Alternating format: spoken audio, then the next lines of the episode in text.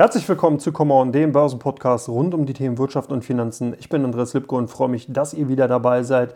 Was für eine spannende Börsenwoche, anders kann man es gar nicht sagen. Viele, viele Themen, viele, viele nervös machende Themen und natürlich auch daraus folgend viele, viele Kursbewegungen an den internationalen Aktien-, Finanz- und Rohstoffmärkten. Und da müssen wir natürlich gleich auf das Top-Thema Nummer 1 eingehen, auf die SVB, Signature Bank, First Republic und Credit Suisse. Wie ist die Bankenkrise einzuschätzen? Ist natürlich eine Frage, die wahrscheinlich nicht nur mich, sondern auch vielen von euch Zuhörern, Zuhörerinnen umtreibt und wo einfach viele, viele Fragen offen sind, die man derzeit ja, sag ich mal, noch nicht so richtig beantworten kann, beziehungs kann, beziehungsweise wo natürlich auch die Vergleichsgrößen fehlen. Aber vielleicht erstmal zur allgemeinen Einschätzung wie es denn äh, insgesamt momentan vor sich geht. Es ist natürlich so, dass die SVB, die Silicon Valley Bank, ja bereits schon seit gut einer Woche in den Schlagzeilen steht. Die auf die Startup-Finanzierung spezialisierte Bank hat ja über eine Notkapitalerhöhung erstmal Geld bekommen.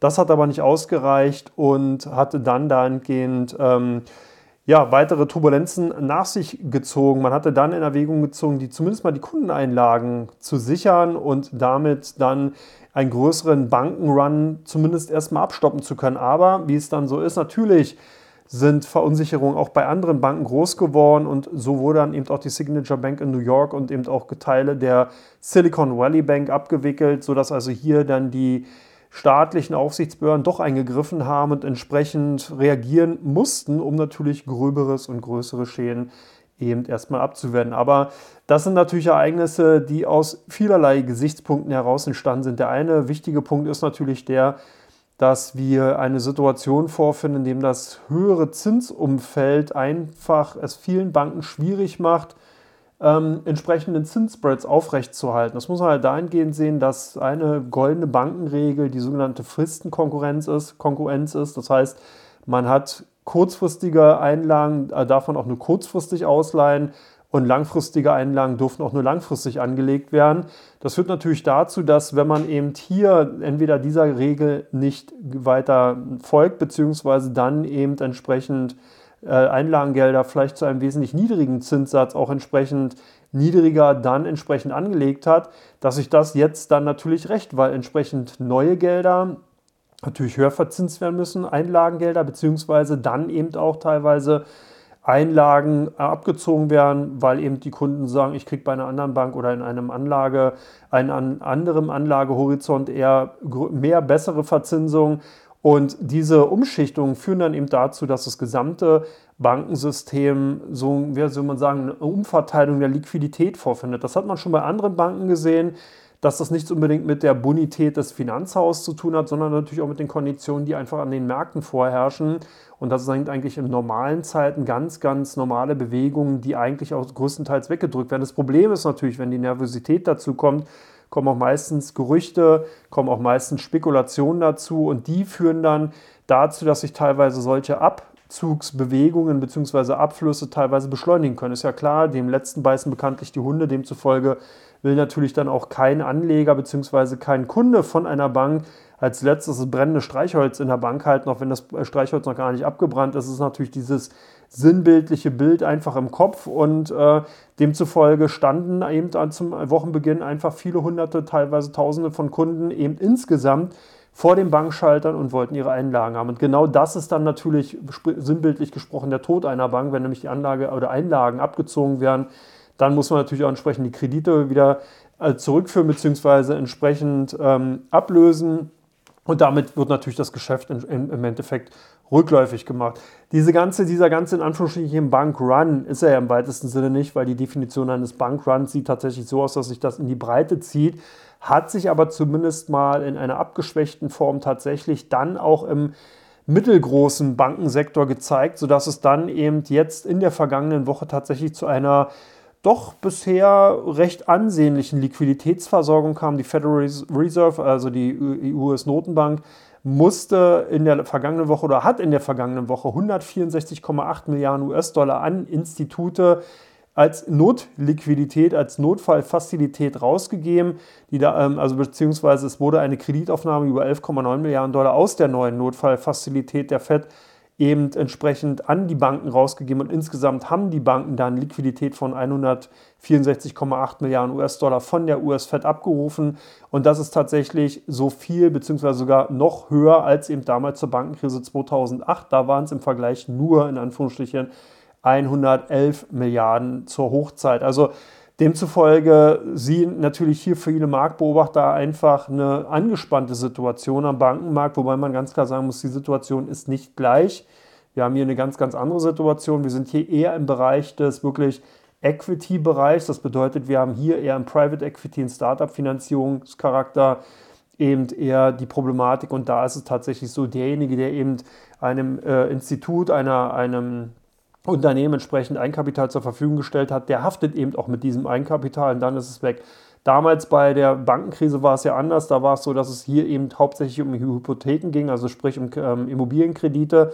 Und die sind ja eigentlich dann eben durch die entsprechenden Immobilien besichert, so dass wir hier eine andere Situation vorfinden, dass nämlich damals die besicherten Immobilien einfach viel zu hoch bewertet wurden und demzufolge die Kredite, die eben auf diese zu hoch bewerteten äh, Immobilien rausgegeben wurden, einfach entsprechend auf einem Luftschloss gefußt haben und diese Korrektur dann eben dazu führte, dass eben, äh, ja, wie soll man sagen, da tatsächlich dann eine Finanzierungslücke klaffte, weil die Immobilienpreise eben gesunken sind und demzufolge dann natürlich die äh, Kredite, die eben teilweise sehr, sehr stark und hoch besichert oder beziehungsweise bis an die Dachsparen eben verschuldet waren, dann entsprechend äh, nicht mehr zurückgeführt werden konnten, weil einfach der Gegenwert nicht mehr da war. Also dahingehend hat man hier schon eine, dahingehend eine grundlegende andere Situation und so muss die auch im Endeffekt auch eingeordnet werden. Aber was hier wirklich als Parallele gleich zu sehen ist, wie damals auch, sind zum Beispiel die Effekte der sogenannten CDS, der Credit Default Swaps, die auch damals für viele Institute hammerharte Probleme vom Ruf her, also wirklich von dem Bonitätsruf, sage ich mal, eben zur Verfügung oder beziehungsweise zur Folge gehabt haben. Das bedeutet mit den CDS, mit den Credit Default Swaps, das sind Möglichkeiten, eben Anleihen, die man von einem Kreditinstitut oder generell von einem Institut oder von einem Unternehmen hält, zu besichern. Das kann man so ein bisschen wie eine Art Hausratsversicherung vorstellen, wenn man so will. Das heißt, man hat eine Anleihe im Depot von einem Unternehmen und wenn man sich nicht ganz sicher ist, ob diese Anleihe tatsächlich von dem Unternehmen jemals wieder zurückgezahlt werden würde, dann kann man dies versichern, kauft einen sogenannten Credit Default, also eine Ausfallversicherung äh, von einem anderen, der dieses Risiko aufnehmen will. Und das kostet dann eben Swap-Sätze, Swap-Gebühren. Und je höher diese sind, desto höher ist natürlich dann auch die Ausfallwahrscheinlichkeit, die ein anderer annimmt und sich entsprechend dann rückversichern lassen will entsprechend durch natürlich die höhere Prämie, die gezahlt werden muss. Und das gibt im wiederum natürlich auch Auskunft für den Kapital- und Finanzmarkt, wie es um dem entsprechenden Unternehmen der entsprechenden Institu Institution bestellt ist. Und da war es dann natürlich so, dass gerade auch die betroffenen Institute, wie auch jetzt die Credit Suisse, weil die natürlich hier ähm, in diesem ganzen Kontext eben auch was zu tun hat, stark durch die Decke gegangen sind. Und das ist so ein bisschen auch eine Self-Fulfilled Prophecy, also eine selbstbewahrheitende Prophezeiung. Das heißt, die Gerüchte kommen raus, die CDS-Swaps-Sätze äh, äh steigen, dann kommen neue Gerüchte raus, weil eben viele sagen, guck mal da, die, äh, die Credit Default Swap-Sätze sind eben entsprechend angesprungen. Dann äh, springen die nochmal an und damit kommt so eine Art, äh, ja, wie soll man sagen, ähm, Eigendynamik rein, die eben auch sehr, sehr schnell natürlich auf andere Institute zurückgreift. Dann wird geguckt, wer, welche Bank macht mit welcher entsprechend Geschäfte, wie hoch sind entsprechend die Risiken dort. Und das Ganze nimmt dann eben nochmal eine zusätzliche Dynamik an und trifft dann eben zum Beispiel solche Unternehmen in den USA wie die First Republic Bank, die eine in San Francisco ansässige Bank ist und ebenfalls dann damit in Mitleidenschaft gezogen wurde. Was kommt dann? Natürlich sehen die Kunden, hups, meine Hausbank steht in den Schlagzeilen, dann nehme ich mal lieber meine Einlagen mit. Man steht im Endeffekt dann da, zieht die Einlagen ab und dann kommt sozusagen der erst beschriebene Mechanismus. Das heißt, die Einlagen führen natürlich dazu, dass entsprechende Kreditgeschäfte sich verringern bei der Bank, beziehungsweise die Bank dann eben entsprechende Notfallkredite, Notfallliquidität aufnehmen muss. Und so dreht sich dann auch da das Rad immer schneller und greift dann natürlich auch wieder durch Gerüchte auf andere Banken zurück. Und so hat sich das äh, Blatt dann weitergedreht. Also es hat sich sozusagen von einer Bank zur nächsten dann weiter durchgenudelt, wenn man so will. Was vielleicht hier nochmal ganz interessant ist, dass die First Republic Bank äh, eine, ähm, also keine auf Startup finanzierte Bank ist, sondern eine Bank mit sozusagen eine, eine Universalbank, würde man in Deutschland sagen, die also das volle Angebot von eben Einlagengeschäft mit Kreditgeschäft betreibt. Ganz interessant ist, dass, sie, äh, dass die Bank äh, bereits in der Finanzkrise zunächst von Merrill Lynch nach der Pleite von Lehman Brothers gekauft wurde. Also eigentlich ist die First Republic ein Teil der Lehman Brothers Bank und dann eben von der Bank of America aufgekauft wurde und 2009 wieder an die Investoren abgegeben wurde. Also man hat hier so ein bisschen den Durchreiche gemacht, solange bis dann die First Republic auch wieder den Weg an die Börse gefunden hat. Also hier so ein bisschen, wie soll man sagen, ein Altbekannter aus der Finanzkrise.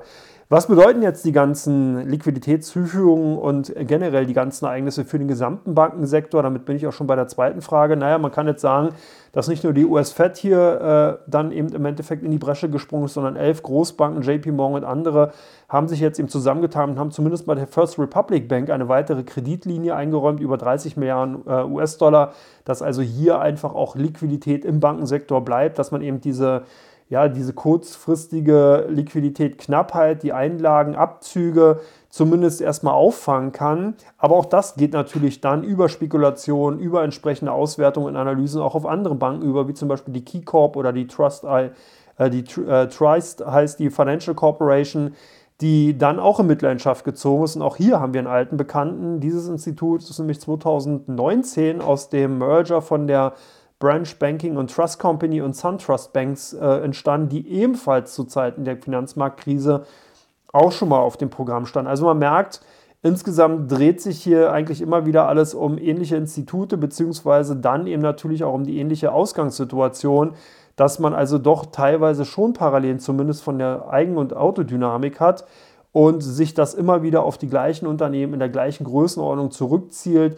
Auch nochmal ein Fun Fact bei der SVB, also bei der Silicon Valley Bank, da ist eben auch aus dem C-Level, also das heißt aus dem höheren Management, jemand von Lehman Brothers damals dabei gewesen, zumindest ist es das, was ich im Vorfeld der Recherche hier gesehen habe und äh, damit auch da sozusagen selbst bei der Personalie der ein oder andere alte Hase aus den Jahren 2007 und 2008 wieder mittendrin ist. Aber so ist das eben an den Börsen und es ist nicht so, dass man hier sagen kann, alter Wein in neuen Schläuchen, sondern tatsächlich eher so, dass natürlich auch bestimmte Mechanismen einfach an den Börsen immer wieder gleich funktionieren und so ist es eben auch bei den Banken. Und ihr seht es ja, selbst wenn man eben in Richtung Europa guckt, geht auch diese Krise nicht wirklich spurlos an den europäischen Banken vorbei. Da gehe ich aber dann in Teil 2 gleich nochmal drauf ein. Da gibt es nämlich auch nochmal eine Frage dazu, insbesondere zur Deutschen Bank. Mache ich schon mal den kleinen Spoiler an dieser Stelle. Aber wie gesagt, dann in Teil 2 ein Grund mehr auch noch dabei zu bleiben. Jetzt natürlich auch die Frage, last but not least, wenn man sich den heutigen Tag angesehen hat, ist ja doch einiges an den äh, Finanzplätzen passiert und das hat natürlich auch im Zusammenhang mit dem großen Verfallstermin gestanden. Und da stellt sich dann logischerweise die Frage, was bedeutet das für die kommende Woche? Wie kann es jetzt weitergehen, wenn man eben sieht, dass heute der DAX ja dann doch zur Mittagsoption, wo eben die Futures-Optionen und Optionen auf Futures entsprechend auf den DAX-Index abgerechnet wurden und man gesehen hat, dass hier doch der Rückwärtsgang eingeschaltet wurde, nachdem der DAX ja eigentlich zum Handelsstart noch ganz gut unterwegs war, hier jetzt eben eher schwächere Kurse zu sehen war. Da muss man auch so ein bisschen hier verstehen, wenn wir schon bei dem Teil 1 jetzt hier stark in den Handelsmechanismen unterwegs sind. Was passiert an dem großen Verfallstermin? Da werden eben die ähm, Verfalls, also da werden eben die Terminkontrakte abgerechnet, die eben viermal im Jahr jeweils ähm, am dritten Freitag im letzten, Quartal, im letzten Quartalsmonat, sprich jetzt hier im März, dann eben natürlich wieder im Juni, September und Dezember abgerechnet werden. An einem Freitag am äh, Anleihenmärkten ist es dann jeweils am Mittwoch schon. Da werden eben dann natürlich die Positionen geschlossen, die noch offen sind. Und hier kann man tatsächlich sagen, das ist dann die Stunde der Big Boys. Da wird also geguckt, was muss ich an den Equity-Märkten, entsprechend wirklich an den Kassamärkten machen, damit meine Terminkontrakte, die oftmals mit höheren Hebelfunktionen beseelt sind, entsprechend im Gewinn bleiben bzw. in Gewinn laufen. Da kann man einen Blick auf die Open, äh, Open Interests jeweils gucken. Gerade bei den Optionen sieht man das ganz gut. Also das heißt, wie viele Positionen sind da noch offen und müssen eben dann heute zwangsweise an den großen Verfallsterminen abgerechnet werden. Und da kann man meistens sehen, dass natürlich diejenigen, die die Stillhalteposition innehaben, das sind oftmals institutionelle Marktteilnehmer, dann natürlich versuchen, diese Optionen in Anführungsstrichen äh, wertlos verfallen zu lassen. Und das passiert, wenn die dann im Endeffekt am Geld sind weil dann natürlich die Ausübung von den Optionen keinen Sinn macht und die dann eben die Stillhalteprämien, die Marktteilnehmer halten können.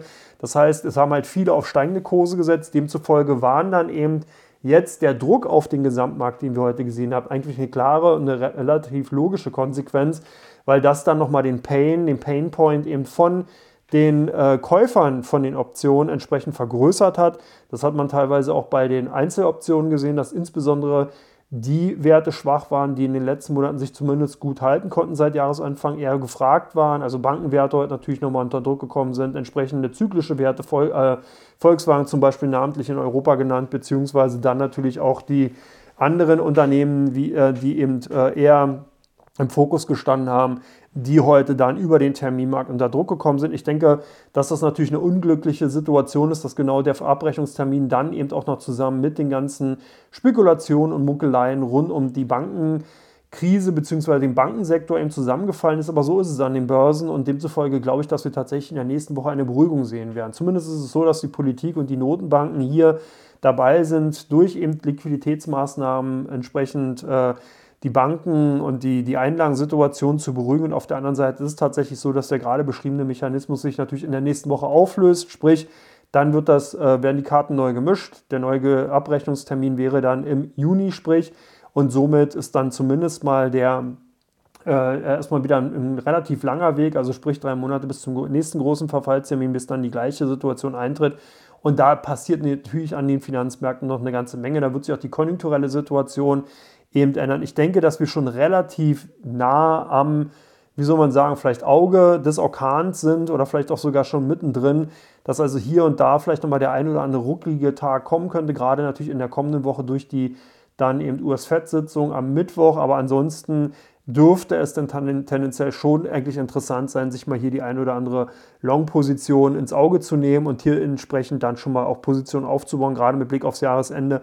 Sieht eigentlich die Gemengelage gar nicht so verkehrt aus, wenn es nicht natürlich ganz klar nicht wieder zu neuen Aspekten und Themen kommen sollte, die dann hier nochmal Verwerfungen bringen und äh, demzufolge dann natürlich jetzt derzeit noch nicht absehbar sind. Aber ich glaube, dass wir wirklich keine große Bankenkrise bekommen, sondern ich glaube eher, dass wir tendenziell auch hier die Situation in den Griff bekommen können, dass es eben dann tatsächlich nur noch mal bei der nächsten FED-Sitzung etwas ruppiger werden könnte, wenn eben tatsächlich vielleicht die 50 Basispunkte eben doch kommen, die ja eigentlich vorher avisiert wurden, weil jetzt einige Marktteilnehmer der Meinung waren, nein, die kommen nicht.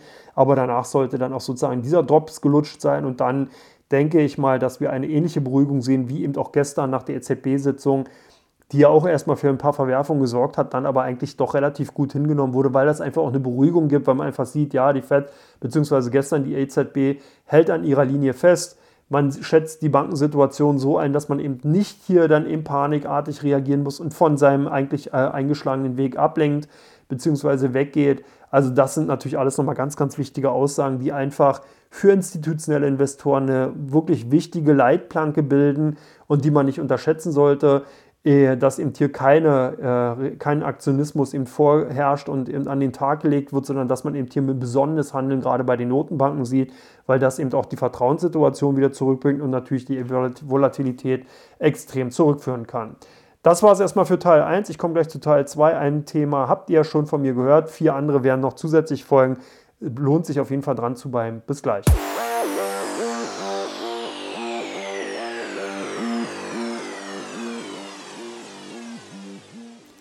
Herzlich willkommen zurück zu Come On, dem Börsenpodcast rund um die Themen Wirtschaft und Finanzen. Ich bin Andreas Lipko und freue mich, dass ihr es noch weiter durchgehalten habt bis, bis zu Teil 2 von Come On. Und die erste Frage habe ich ja schon angespoilert im Teil 1. Deutsche Bank wirklich so gefährlich? Wie sieht es um den europäischen Bankensektor aus? Und ich denke, wir sehen hier tatsächlich momentan eine maßlose Übertreibung. Einfach viel zu viel Nervosität, viel zu viel Angst von den Marktteilnehmern. Man muss halt dazu auch nochmal sagen, ich habe es bereits bei den anderen Formaten schon ausgeführt, der Finanzsektor war einer der most overcrowded Trades in diesem Jahr. Viele Marktteilnehmer haben natürlich darauf gesetzt, dass wir durch die Zinsanhebungsphase, die sich ja seit dem letzten Jahr hier derzeit zeigt, einfach die Banken- und Versicherungswerte zu den Gewinnerbranchen gehören werden. Und demzufolge waren hier viele Analysten einfach hohen Lobes eben auf die Finanzwerte, was auch nachvollziehbar war, was ja auch durch die Quartalzahlen in wesentlichen Teilen und bei den meisten Unternehmen tatsächlich auch belegen hat lassen. Und die, Bank, die Investoren haben sich natürlich bei den Bankenwerten gut aufgehoben gefühlt. Man hat hier im Endeffekt eine Branche und einen Sektor vorgefunden, den man vernünftig zumindest mal projizieren konnte, wo man Annahmen tätigen konnte, die eben äh, verlässlich waren. Und jetzt kommt natürlich das, was an den Börsen oftmals passiert, und zwar genau das, womit man nicht rechnet, der sogenannte schwarze Schwan taucht auf und hat genau dieses Bild kaputt gemacht. Dadurch, dass eben sehr, sehr viele Investoren sehr hoch auch teilweise bei den Finanz- und Bankenwerten investiert waren, ist dann jetzt in den letzten Tagen teilweise eben der Notausgang zu klein gewesen. Das heißt, es konnten nicht alle durch die kleine Tür durch. Demzufolge sind die Kurse eben stärker unter Druck geraten und es hat hier auch wirklich kein großes Fehlerlesen gegeben. Manche haben hier wirklich massiv eben auch Aktien von Banken rausgeworfen, die eigentlich gut im Futter stehen, die nicht in dieser Situation sind, dass man sagen kann, hier sind, äh, ist jetzt wirklich äh, Alarmstufe Rot angesagt. Also solche Szenarien sieht man natürlich häufig. Klar kann man jetzt sagen, ja, es ist natürlich so, dass wir hier Rückkopplungseffekte sehen, Zweitrundeneffekte, Drittrundeneffekte. Das heißt, wenn in Amerika der mittel- und große Bankensektor eben unter Druck geraten kann, dann kann das natürlich auch wie ein äh, ja, wie ein Feuer im Endeffekt auf andere Volkswirtschaften übergreifen. Das hatte man ja in der Finanzkrise 2007, 2008 schon mal erlebt, aber dieses Mal ist, wie gesagt, die Ausgangssituation eine andere. Es dreht sich hier hauptsächlich um Startup-Finanzierung, um, Private, um den Private Equity-Bereich, wenn man es so will. Sicherlich sind da einige europäische Banken auch unterwegs, aber dieser, diese Größenordnung, worum, worum sich hier dreht, ist eine komplett andere als eben damals bei der Hypothekenbankkrise. Und man muss natürlich noch sagen, dass, wie gesagt, der Eigenkapitalcharakter hier zu ganz anderen Bewertungen und entsprechenden Ausleihungen beziehungsweise dann natürlich auch Kreditvergaben insgesamt geführt hat, als eben damals zur Hypothekenbankkrise. Das ist eben nochmal ein zweiter Aspekt. Es wird sicherlich einige Banken treffen, klar, aber nicht mit einer kompletten Insolvenz. Hier wird vielleicht ein bisschen Abschreibungsbedarf äh, äh im Endeffekt aufkommen. Aber ich denke, auch hier wirklich dieses Mal ist die Situation anders gelagert. Und es wird natürlich momentan einfach extrem stark überreagiert und es wird halt teilweise auch natürlich alle Unternehmen in einen Sack gesteckt und mit dem Knüppel draufgehauen, sodass hier wirklich jeder momentan mal seine Ladung abbekommt. Das ist die Situation. Gut ins fallende Messer reingreifen würde ich es nicht, aber im Endeffekt ist es an der Zeit, sich hier und da mal die ein oder andere europäische Bank durchaus auf die Agenda zu nehmen, auf die Watchlist zu nehmen. Bei ein bisschen Beruhigung, dann denke ich mal, ist es auch wieder lohnenswert, bei dem einen oder anderen Kreditinstitut entsprechend beziehungsweise bei den Aktien zuzugreifen und äh, sich dann doch die eine oder andere Position mal wieder ins Depot zu legen. Es hat sich grundsätzlich an der Ausgangssituation nicht viel geändert. Wir sehen halt, wie gesagt, momentan eine eine, Nervö eine Nervosität, eine Überreaktion an den Märkten, die eben ähm, ganz klar dazugehört zum Börsengeschehen, die wir auch vorher schon gesehen haben. Und demzufolge sind aus meiner Sicht heraus die Bankenaktien, gerade die europäischen Banken, insgesamt interessant. Gehen wir zu Teil 2, äh, beziehungsweise zur zweiten Frage. Hier geht es dezidiert um die Credit Suisse. Wie geht es weiter? Na, was haben wir gesehen? Die Credit Suisse hatte sich jetzt vor kurzem von der Schweizer Nationalbank 53 ähm, Milliarden Schweizer Franken ausgeliehen. Also es ist tatsächlich eine, eine Kreditlinie, die eben gegeben wurde. Und ähm, das war im Endeffekt aus meiner Sicht heraus schon absehbar, weil die Credit Suisse hat eben den Namen Schweiz auch im, oder beziehungsweise das Land Schweiz im Namen drin. Und da ist es eigentlich schon so gesehen, dass, konnte man schon damit rechnen, dass zumindest mal entweder die Notenbank oder eben die Schweizer Regierung hier eben auch äh, Gewehr bei Fuß stehen wird um der Credit Suisse natürlich dann eben entsprechend zu helfen. Auch hier sehen wir einfach eine klassische Situation, dass auch viele Gerüchte einfach gezielt gestreut werden. Auch leider an dieser Stelle aus meiner Sicht heraus die äh, Wirtschaftsredakteure von einigen Publikationen nicht wirklich saubere Arbeit leisten. Das ist mir gerade aufgefallen bei der ähm, Berichterstattung rund um den saudischen Staatsfonds, der ja bereits bei der Credit Suisse entsprechend ähm, mitwirkt und dort eine Beteiligung von 10% hat.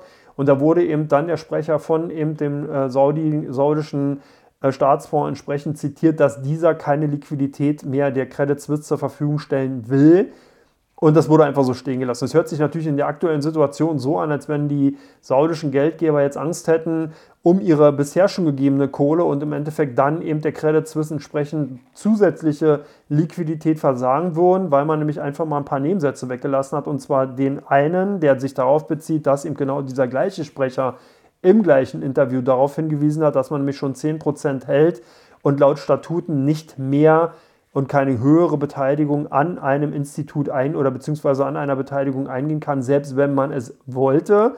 Das ist die erste Aussage. Die zweite ist die, dass der gleiche Sprecher im gleichen Interview darauf hingewiesen hat, dass man mit dem Voranschreiten der Umsetzung von den Plänen zur Restrukturierung der Credit Suisse zufrieden ist. Man sieht die Erfolge und glaubt auch an den im entsprechenden Umsetzungserfolg insgesamt. Und genau diese beiden wesentlichen Aspekte sind weggelassen worden. Es wurde halt nur immer wieder kolportiert bzw. Äh, äh, zitiert, dass eben die saudischen Geldgeber keine, äh, keine Gelder mehr in die Credit Suisse investieren wollen. Also von daher auch hier, sage ich mal, sind die Medien da nicht ganz unschuldig mit an den ganzen Debakel, was wir derzeit sehen. Und der Rest läuft natürlich dann auch über die sogenannten CDS, die ich ja bereits im ersten Teil schon erwähnt habe. Das Problem dabei ist nochmal vielleicht hier an dieser Stelle erläutert, dass da enorme Hebel drauf sind. Das heißt, man kann bereits mit relativ wenigen Ein, äh, Einsätzen sehr, sehr viel bewegen. Das bedeutet, dass man gerade auch in dem CDS-Bereich durchaus die Möglichkeit hat, bereits mit wenigen hunderttausend oder einer Million Dollar äh, entsprechend dann eben Absicherungsgeschäfte im Bereich von 100 Millionen bzw. 10 Millionen entsprechend dann tätigen zu können, weil eben dieser große Hebel drauf ist. Das bedeutet, hier ist es wirklich möglich, mit im Verhältnis zu den Auswirkungen geringen Einsätzen hohe Verunsicherung an den Märkten erzeugen zu können. Und wenn man dann natürlich entsprechende Position auch noch bei dem entsprechenden Underlying, sprich hier bei den Aktien von Credit Suisse über Short-Engagements eingeht, dann kann das ein durchaus lohnendes Geschäft werden. Also man merkt, auch hier gibt es natürlich einige Handelsstrategien und Möglichkeiten, einfach entsprechend die Marktteilnehmer extrem unter Druck zu setzen und bereits natürlich dann so ein Opfer wie jetzt die Credit Suisse da einfach nochmal zusätzlich in die Mangel zu nehmen. Demzufolge gut, äh, hartgesottene Spekulanten könnten natürlich bereits die eine oder andere Position bei den Aktien von Credit Suisse eingehen. Ich denke aber, dass wir hier noch sehr, sehr volatile Zeiten natürlich sehen werden, weil hier bereits schon der kleinste äh, Schmetterlingsflügelschlag zu größeren Turbulenzen führen kann, wie ich ja gerade schon aus, äh, erwähnt und ausgeführt habe. Also das heißt, es wird einfach in den nächsten Tagen noch nervös bleiben. Sollte aber hier tatsächlich eben eine äh, positive Nachricht nochmal kommen, kann natürlich die Aktie auch relativ schnell in Richtung Kurs Norden reagieren. Das hatten wir ja gesehen. Die Aktien haben dann eben auch nochmal am Donnerstag teilweise über 25 Prozent Kurs plus verzeichnen können. Ich sehe zumindest, dass die Credit Suisse aufgrund ihrer Größe und aufgrund ihrer ja, honorigen Daseinsform durchaus die Chance hat, auch diese Krise zu überstehen. Es wird keine einfacher, kein einfacher Weg sein, mit Sicherheit nicht. Ob man jetzt als Aktionär dabei mischen sollte oder nicht, würde ich jetzt erstmal auch aus zumindest konservativer Sicht heraus nicht unbedingt in Betracht ziehen, aber es ist auf jeden Fall mal lohnenswert, die Aktien auf die Watchlist zu nehmen und zumindest auf positive Nachrichten zu warten, die aus meiner Sicht herauskommen werden. Äh, ich lasse mich natürlich dann dahingehend auch gerne eines Besseren belehren.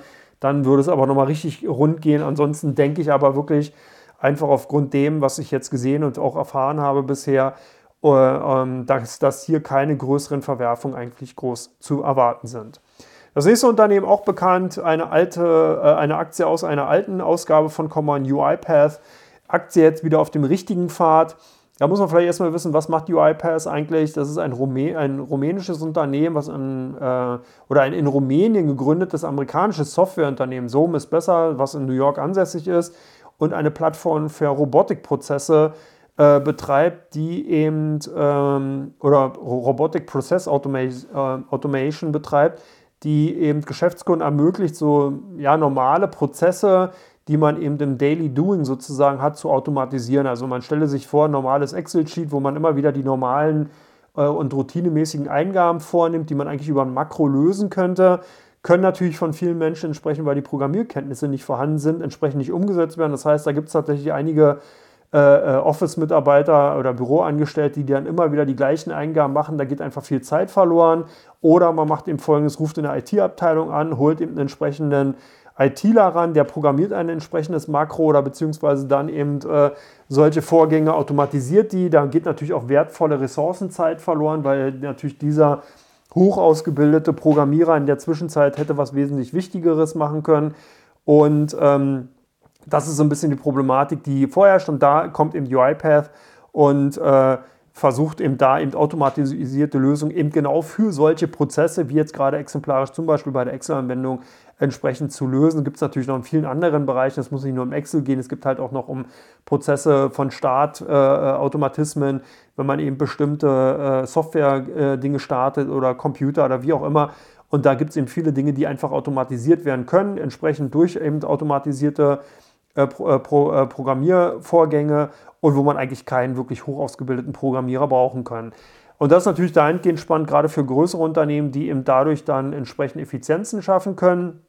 Und das Ganze ist natürlich noch beschleunigbar, beziehungsweise äh, äh, entsprechende Effizienzen auch auf Seiten von UiPath durch eben die Anwendung von äh, Artificial Intelligence, dass man eben hier zum Beispiel mit der Verknüpfung von entsprechenden äh, Programmierlösungen, zum Beispiel äh, an ChatGPT oder an ähnlichen ähm, Artificial oder OpenAI-Anwendungen, entsprechend dann eben Möglichkeiten hat, dass der, Pro, dass der Angestellte, der Büroangestellte in Zukunft halt die bestimmte Problematik äh, eben in ein bestimmtes Tool eintippt, was eben über ChatGPT angeschlossen ist und ChatGPT dann eben über einen automatisierten Programmierungsprozess diese Lösung eben zur Verfügung stellt und derjenige dann eben die Möglichkeit hat, entsprechend äh, äh seinen Prozess zu automatisieren. War jetzt ein bisschen sperrig formuliert, aber auf jeden Fall ist das ein Bereich, der wirklich mega spannend ist der auch im, äh, relativ hohe Wachstumszahlen hat.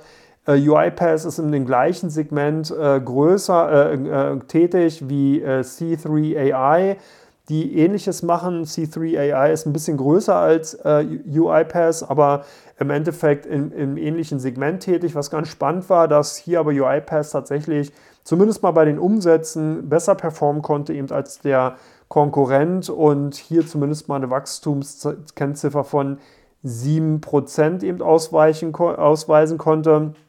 Also äh, dahingehend eigentlich eine ganz interessante Situation hat. Die Zahlen, die ihm vorgelegt wurden, führten zumindest mal auch dazu, dass die Aktien sich im Anschluss ganz gut eben darstellen konnten. Ein bisschen kleine Wermuttropfen gibt es natürlich. Das Unternehmen macht insgesamt noch Verluste. Im vergangenen Jahr sind 328 Millionen US-Dollar ein Verlust angelaufen.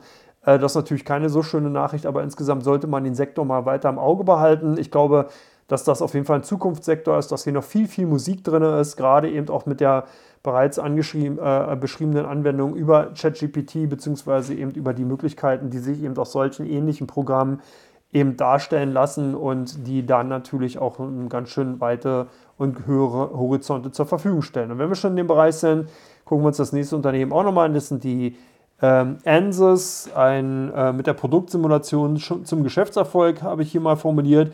Äh, die ANSYS äh, entwickelt und vermarktet technische Simulationssoftware, die zur Vorhersage des Verhaltens von Produktdesigns in realen Umgebungen eingesetzt werden. Und hier sind natürlich dann zum Beispiel eben Unternehmen aus der Schifffahrt, aus dem Luftfahrtbereich, Automobilbereich und Halbleiterindustrie ganz klar zu sehen, die äh, dann zum Beispiel ihre, ähm, ja, äh, ihre Produkte, die man eben äh, produzieren will, wie jetzt zum Beispiel im Automobilsektor neue Karosserien oder im Luftfahrtbereich entsprechend dann äh, natürlich die äh, Flugzeuge bzw. eine Halbleiterindustrie dann entsprechend neue äh, Schaltkreise. Die bringt man dann in einen sogenannten CAD-Modell rein und dann kann man über die Software von ANSYS entsprechend äh, Simulationen laufen lassen. Da wird dann also Strömungssimulation äh, durchgeführt, da werden entsprechend äh, über eben andere ähm, Möglichkeiten in diesen Bereichen die Qualität eben äh, ge gecheckt bzw. geguckt, ob dann entsprechende Prototypen, die man sonst früher natürlich richtig haptisch herstellen lassen musste und die auch sehr, sehr viel Geld dahingehend gekostet haben, wie die sich eben in dieser Simulationsumgebung entsprechend verhalten. Man beugt natürlich auch sogenannten Image-Schäden dann vor. Klar, wenn man natürlich jetzt zum Beispiel als Automobilhersteller ein entsprechend neues Auto produziert, einen Prototypen herstellt, das entsprechend verprobt, das dann äh, vielleicht auch in irgendeiner Form an die Presse kommt, dass das natürlich ein Problem dahingehend stellen könnte. Ich erinnere hier mal so ein bisschen an den Elch-Test damals, als die A-Klasse rausgekommen ist, gab es auch einen enormen Image-Schaden für damals Daimler bzw. Mercedes-Benz. Und das kann man natürlich dadurch verhindern, dass man einfach dann in Zukunft solche Modelle in die virtuelle Welt schiebt, entsprechende Tests vornimmt und über die Software, Simulationssoftware von Ansys entsprechend dann Geld und natürlich auch entsprechende Image-Schäden, Reputationsschäden einfach äh, entsprechend sparen kann. Ja, dass das Geschäftsmodell zumindest mal für Ansys sich auch lohnt, zeigt sich, wenn man sich die Zahlen ansieht. Der Umsatz konnte im Jahresvergleich um 5,86 Prozent gesteigert werden, der Jahresüberschuss sogar um 26,96 Prozent. Was ganz gut war, Nettoumsatzrendite liegt derzeit bei 19,91 Prozent. Also insgesamt ganz solide Zahlen. Äh, Ansys ist damit sehr erfolgreich in USA, Deutschland und Japan unterwegs und 48 Prozent der Umsätze werden natürlich in Amerika gemacht, 28 Prozent kommen ungefähr aus Europa und 24% aus Asien insgesamt, also nicht nur aus Japan, sondern man ist natürlich auch in anderen Ländern entsprechend unterwegs. Und das ist natürlich ganz spannend. Also durchaus ein interessantes Unternehmen, was man sich mal auch auf die Watchlist nehmen sollte. Ich denke, dass natürlich auch hier sehr, sehr viel sich noch tun wird, gerade eben durch den Einsatz von auch hier mal wieder Artificial Intelligence, also künstlicher Intelligenz, wird noch einiges äh, entsprechend sich verändern. Ernst hat hier auch dann bereits natürlich schon angekündigt, dass man auch da äh, weiter mit am Boot, äh, im Boot sitzt und entsprechend da natürlich auch neue Programme zur Verfügung stellt. Aber man sieht, es ist unheimlich viel in der Mache und aus meiner Sicht daraus wird eben die KI gerade in solchen Bereichen wie jetzt zum Beispiel bei Ansys oder eben vorhin bei UiPath einfach neue Umsatzmöglichkeiten generieren. Und man sieht also, dass man nicht nur direkt in die äh, Unternehmen reingeht, wie jetzt zum Beispiel Microsoft von OpenAI oder eben jetzt auch gleich auf das nächste Unternehmen, das ich eingehe, sondern dass man natürlich auch so durch Zweit- und Drittrundeneffekte durchaus Möglichkeiten hat, davon partizipieren zu können, weil sich eben genau diese Anwendung einfach in vielen, vielen anderen Bereichen zukünftig ein- bzw. durchsetzen werden. Dann bin ich schon beim nächsten Unternehmen, dann bin ich auch schon mit Teil 2 durch. Beidou mit ErnieBot unterwegs. Äh, ist das der Weg zum Erfolg? Ja, kann man sagen. Also wenn ich mir die Kursreaktion von Beidou heute angesehen habe, plus 15 Prozent am Freitag, nachdem man gestern die Präsentation von ErnieBot äh, vorgestellt hatte, denke ich mal, dass man hier auch gerade in China beziehungsweise dann eben in Asien hier tatsächlich einen neuen Erfolgspfad eingeschritten oder beschritten hat. Ganz interessant, Ernie ist natürlich nicht der Freund von Bert aus der Sesamstraße, sondern man hat hier die Abkürzung Enhanced Representation Through Knowledge Integration einfach abgekürzt und hat daraus Ernie gemacht und Bot natürlich klar, weil es eben ein Roboter, also ein Algorithmus beziehungsweise dann eben eine künstliche Intelligenz ist, der eben dann entsprechend auf die Fragen reagiert. Und hier ist es wirklich ein neuer State-of-the-Art-Effekt. Das heißt, man hat hier eigentlich die Nachgängerversion bzw. die verbesserte Version von ChatGPT vorgeführt. Es ist sozusagen der Funktionsumfang von GPT-4, also dem, was jetzt als nächstes in der Entwicklung ist, von ChatGPT äh, sein. Und zwar hat ähm, Ernie insgesamt 550 Milliarden Fakten im Knowledge Graph. Also das heißt, man hat hier nochmal eins draufgesattelt und ist wirklich schon in der Region jetzt mittlerweile eines in Anführungsstrichen menschlichen Gehirns. Das heißt, zumindest mal von der Datenspeicherung ist man so weit, dass man hier wirklich schon enorme Möglichkeiten und Vielfältigkeiten hat. Und das zeigte sich auch in der gestrigen Präsentation. Das heißt, der Chatbot hat auch eine Audioausgabe. Zukünftig kann also hier gerade in China in verschiedenen chinesischen Dialekten gestellte Fragen beantwortet werden, was natürlich ein Novum ist. Also man muss sich halt vorstellen, in China wird ja nicht nur ein Dialekt gesprochen, sondern eben da ist es tatsächlich so, dass sehr, sehr viele verschiedene chinesische Dialekte eben gesprochen werden. Das heißt, hier kommt es auch teilweise dann vor, dass eine ähm, eine Volksgruppe aus Norden, die im Süden nicht versteht, weil die beiden zwar Chinesisch sprechen, aber beide auch nur Chinesisch verstehen dann und zwar in verschiedenen Dialekten. Das heißt, man kann hier wirklich nicht kommunizieren. da ist natürlich so ein äh, Angebot über diesen Chatbot einfach Gold wert und würde hier natürlich zu enormen Effizienzen, zu enormen Kommunikationsverkürzungen führen, was einfach wirklich ähm, ein Hammer ist. Des Weiteren kann man eben mit chinesischen Prompts äh, Bilder und Videos generieren was natürlich auch ein extremes äh, Novum ist, was bisher ChatGPT in dieser Form nicht kann. Man gibt, es gibt zwar schon einige Anwendungsmöglichkeiten, wo man versucht, dann über entsprechende Zusatzprogramme oder andere Anwendungen im AI-Bereich Bilder und im Videos äh, herstellen zu können, aber nicht in dieser Funktion gekoppelt an diesem einen äh, AI- oder künstlichen Intelligenzprogramm.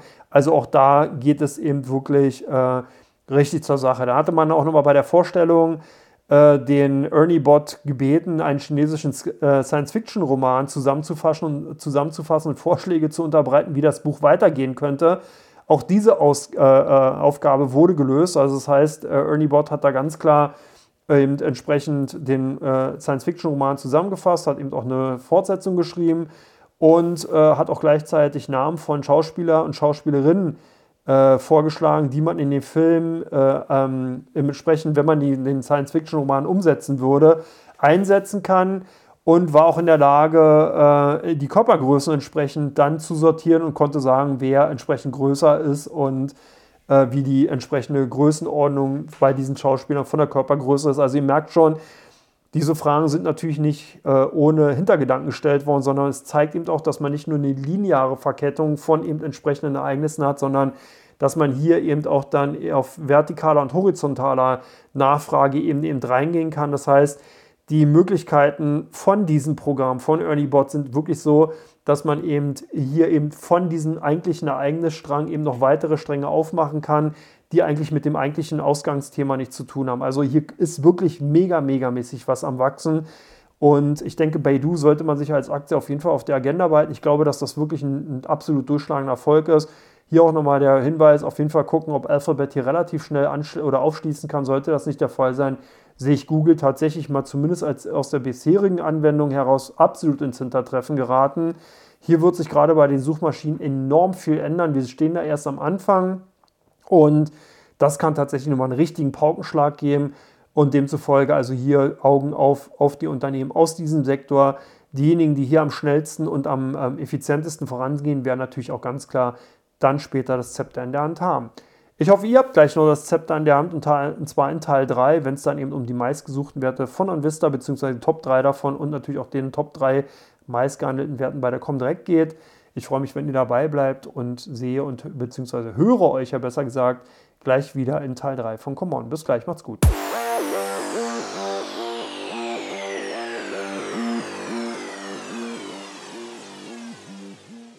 Herzlich willkommen zurück zu Teil 3 von Come On, dem Börsenpodcast rund um die Themen Wirtschaft und Finanzen. Ich bin Andreas Lipko und freue mich, dass ihr es bis zu dieser Podcaststelle ausgehalten habt. Ich will euch nicht enttäuschen. Demzufolge geht es gleich los mit den Top 3 bei Vista, die dort sehr stark nachgefragt wurden. Und auf Platz 1 sind die Aktien von Amazon. Klar könnte man die fast jede Woche hier mit in den Podcast reinbringen, aber in dieser Woche besonders bemerkenswert, weil die Aktien von Amazon sich ganz gut in den turbulenten Zeiten gehalten haben und weil hier auch schon bei dem Konzern bald eine Zeitenwende anstehen könnte. Das heißt, Amazon hat tatsächlich eventuell einen neuen Geschäftsbereich gefunden, der eben sehr, sehr lukrativ sein könnte. Und zwar will man ins Satelliten-Internetgeschäft reingehen. Und das ist wirklich ein, eigentlich im Endeffekt ein sehr, sehr schlauer Schachzug.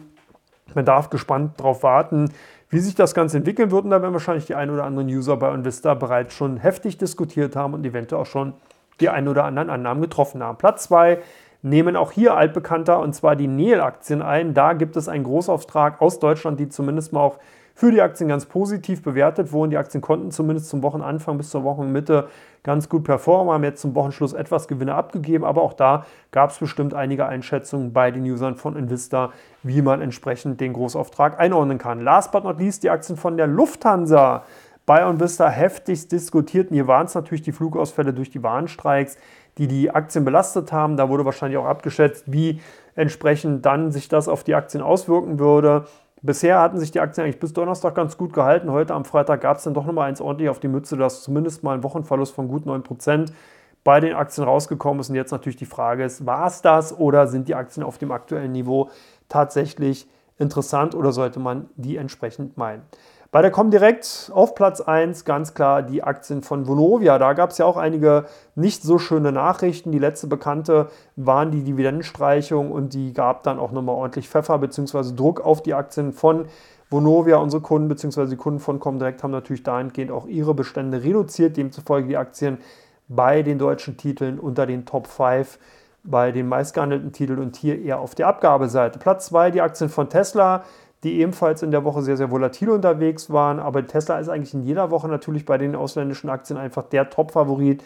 Ich glaube, sogar auf Jahressicht nimmt Tesla hier Platz 1 seit den letzten Jahren immer wieder ein. Auch in dieser Woche demnach ganz, ganz stark entsprechend gehandelt worden. Hier sind viele, viele Schnäppchenjäger unterwegs, die einfach die Aktien äh, entsprechend dann bei Schwäche zukaufen. Äh, man muss natürlich auch sehen, wenn Tesla hier nicht neue Innovationen bringt, dann ist man als klassischer Automobilkonzern einfach sehr, sehr ambitioniert bewertet und dann könnte doch nochmal die eine oder andere Kurskorrektur folgen, wenn, wie gesagt, nicht bald sich eine neue Innovation abzeichnet. Last but not least, wer hätte es nicht anders gedacht, natürlich die Aktien von der Silicon Valley Bank ziehen die Zocker an wie, die, wie das Licht die Motten. Also auch hier SVB ganz klar seit Anfang der Woche unter den Top 5 gehandelten Werten bei den ausländischen Aktien. Irre, aber das sieht man immer, ob es bei den Meme-Stocks damals war, ob es eben bei auch teilweise Insolvenzwerten dann natürlich so ist. So in dieser Woche auch SVB. Also wirklich, hier sind dann eben ja, Zocker, Trader am Werk, die wirklich mit teilweise hohen Volumen agieren und demzufolge die Aktien dann eben bei den Top 5 der ausländischen Titel stark vertreten.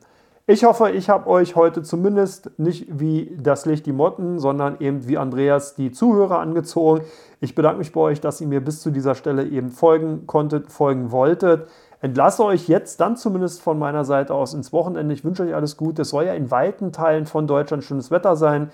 Ich bin derzeit in Berlin und hier war es heute zumindest schön 16 Grad. Äh, ich hoffe, dass das Königswetter zumindest mal am Wochenende weiterhin so bleibt. Ich drücke euch die Daumen, drücke mir die Daumen, wünsche euch alles Gute und würde mich natürlich freuen, wenn ihr auch in der kommenden Woche wieder einschaltet zu Come On Bergfest bzw. Come On, dem Börsenpodcast am kommenden Freitag. Alles Gute, macht's gut, bleibt gesund, bis dann. Ciao, ciao.